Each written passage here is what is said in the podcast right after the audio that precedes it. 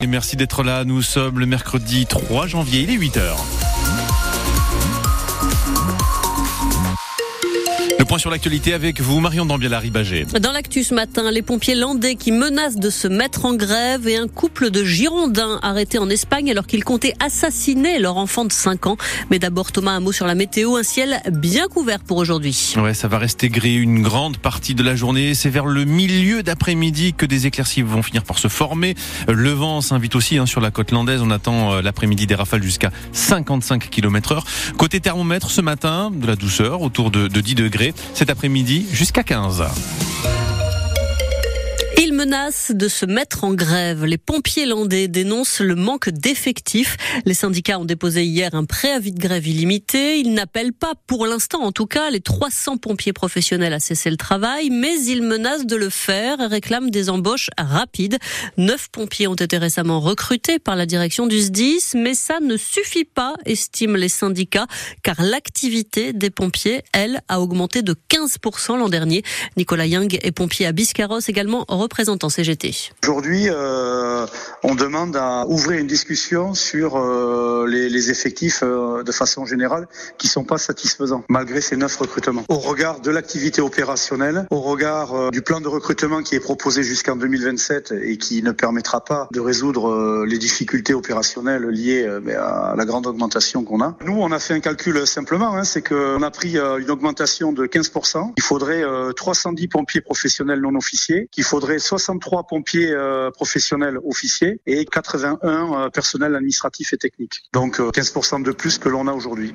Et pour l'instant, des banderoles et des inscriptions sur les camions sont affichées. La CGT des pompiers des Landes menace de nombreuses actions coup de poing dans les semaines à venir et d'une réelle grève si elle n'est pas entendue par la direction.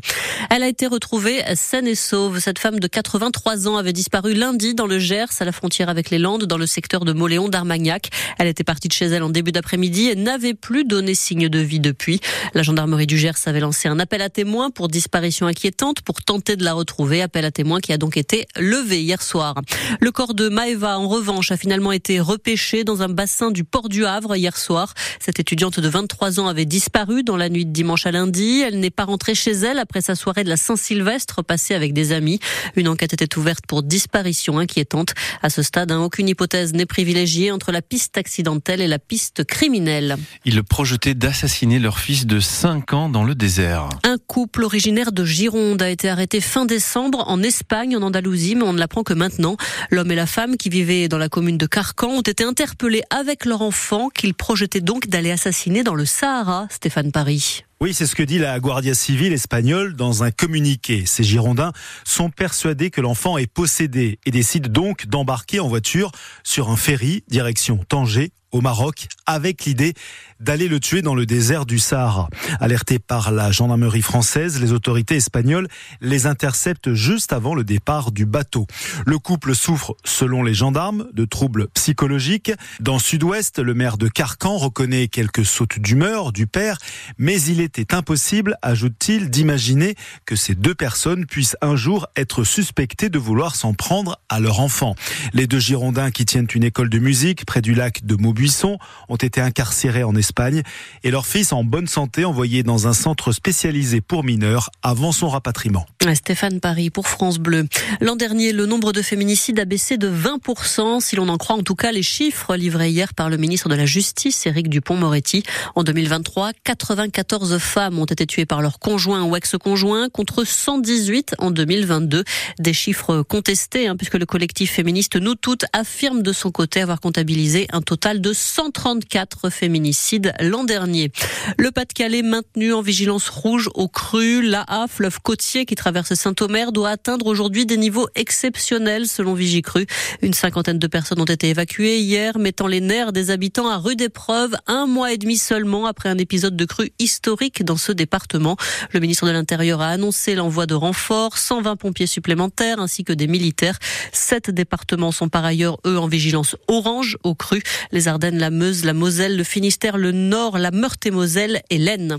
De l'aide pour aider les petites communes à mener à bien leurs projets. C'est le label Village d'avenir créé par le gouvernement. Cela concerne des petites communes de moins de 3500 habitants. 33 communes landaises ont été retenues pour intégrer ce dispositif. Alors la nouveauté, c'est qu'il ne s'agit pas d'une énième aide financière, mais d'une aide logistique. Les villages recevront l'appui d'une personne, un chef de projet, qui sera chargé de les épauler dans toutes les étapes parfois compliquées de leurs différents projets.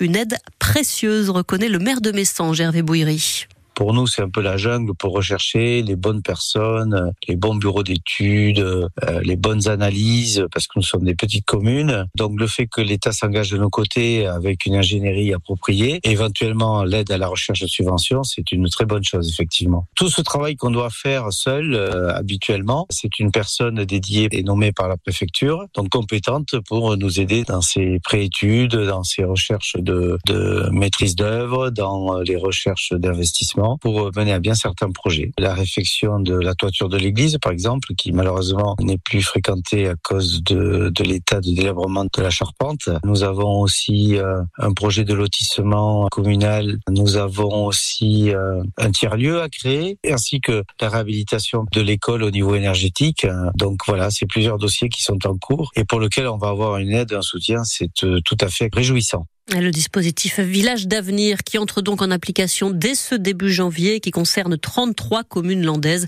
Au niveau national, hein, ce sont 2400 villages qui sont concernés. 2023 a été l'année de tous les records pour les gîtes de France dans les Landes. Le département enregistre son meilleur Noël avec un taux d'occupation de 40%. De quoi clôturer une année record. Les 780 gîtes du réseau ont connu un taux d'occupation de 50% en moyenne en 2023. 7% de plus en termes de chiffre d'affaires qu'en 2020 principalement grâce à une très bonne arrière-saison, notamment un très bon mois de septembre. On vous a mis tous les détails sur francebleu.fr.